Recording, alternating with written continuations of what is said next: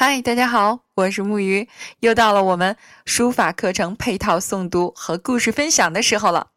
这次课我们诵读的内容又是和水有关，这是清末政治家林则徐任两广总督时写在总督府内的对联，那就是“海纳百川，有容乃大；壁立千仞，无欲则刚。”上联的内容呢，分别来自晋代袁弘《三国名臣序赞》中的“行气不存，方寸海纳”，以及《尚书君臣》中的“有容德乃大”。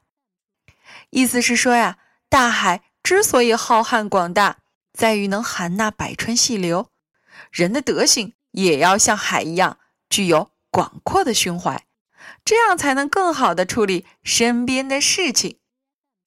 而下联呢，则表明李绅办事的坚定心智。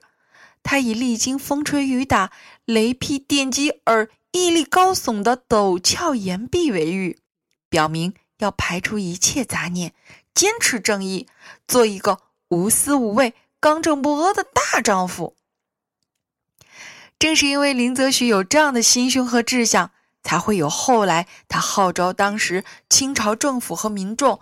一方面努力学习国外的文化知识，一方面坚决抵御国外列强以鸦片这种毒品来残害百姓、侵略我国，直到最终，他是病死在了保卫祖国的征战之中。所以呀，今天我们要分享的这个故事呢，也是和大海溪流有关。从前，在一座山脚下，从石壁里冒出了一股清泉，流在地上，慢慢的汇成了一条清澈的小溪。这条小溪越来越长，最后一直从山脚下流到了宽广的草地上。不知过了多长时间，小溪的水越来越多，越来越深，于是。他就认为自己是世界上最大的水源，所以时常有些得意的跟周围的小草、小鸟说：“嗯，看我多厉害，有这么宽、这么多的水，可以为这么多的动物、植物提供水源。我觉得我应该是世界上最大的水面了。”树上的小鸟听了，冲着他大叫起来：“才不是呢，才不是呢！我见过的河流比你大多了。”不信，你可以去找他看看。小溪一听，愣住了。是吗？嗯，那我一定要找到河流看看。于是，小溪继续向前流动。没多久，他就找到了河流。当小溪看见了宽阔的河流时，有点不好意思的问：“河流。”你是世界上最大的水面吗？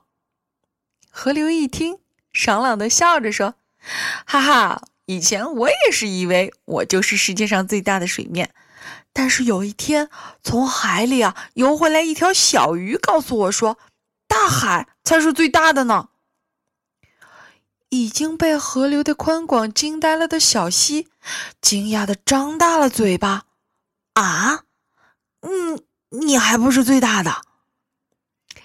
河流拉起了小溪的手，说：“嗯嗯，的确，我不是最大的。不过我和你一样，也想去看看真正的大海是什么样子。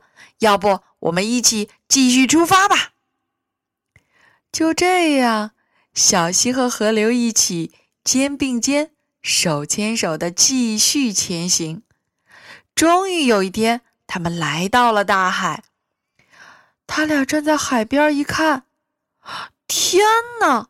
大海大的简直无法形容，天连着水，水连着天，大海里波涛汹涌，一浪高过一浪，海水撞击岩石还会发出震耳欲聋的声音。他俩顿时低下了头。我们都以为自己很不错，可是。和大海相比，我们太渺小了。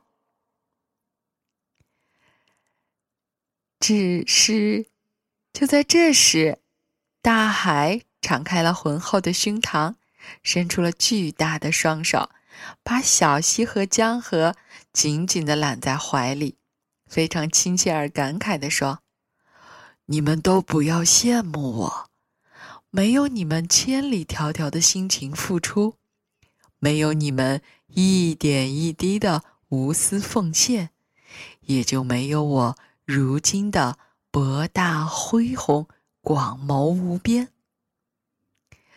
小溪、江河，正是你们，才会有了我今天的生命。就这样，大海、小溪。河流紧紧的拥抱在了一起，它们融成了一体。好了，这个故事到这里就结束了。